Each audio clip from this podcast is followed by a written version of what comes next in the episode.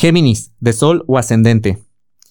Mientras tu planeta regente, que es Mercurio, comenzó a retrogradar, te viste en situaciones que no entendías. Tuviste una temporada en la que esas situaciones, eh, pues, estaban como estancadas, no daban ni siquiera la más mínima señal de avance.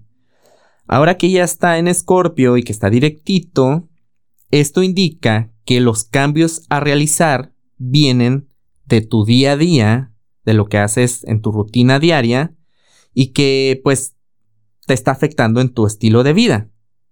Entonces puede ser que la entrega a algo, a un proyecto o, a alguien, a una persona, si estamos hablando de una relación pues amorosa, eh, pues te veías en no darte el tiempo, en poner, en restarle la atención a otras cosas y que realmente lo que importa es tu tiempo, tu energía, lo que haces el día al día, tus hábitos y te estás dando cuenta pues que es una manera de entregarte pues no funciona, te, te resta demasiado y ahora pues ves ese espacio para ocuparte de ti y poderte pues entregar a proyectos o a una relación de una manera pues más sana y que no te reste a ti.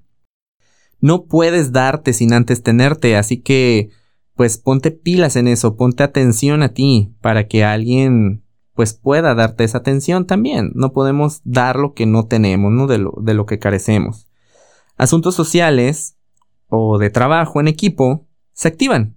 Y te lo puedo estar diciendo así muy fácil, pero aquí el punto es que se sienten hablar, ver qué ideas frescas tienen tus compañeros o, o, este o tu equipo de trabajo para pues mejorar los resultados, ¿ok? Pero se tiene que hacer la conversación. Así que apertura total. Tú eres bueno comunicando y escuchando, así que pilas con eso. Si quieres saber más de la energía disponible, te invito a que escuches el episodio de la semana del 9 al 15 de noviembre y que nos sigues en redes sociales, búscanos como Caja Astral Podcast.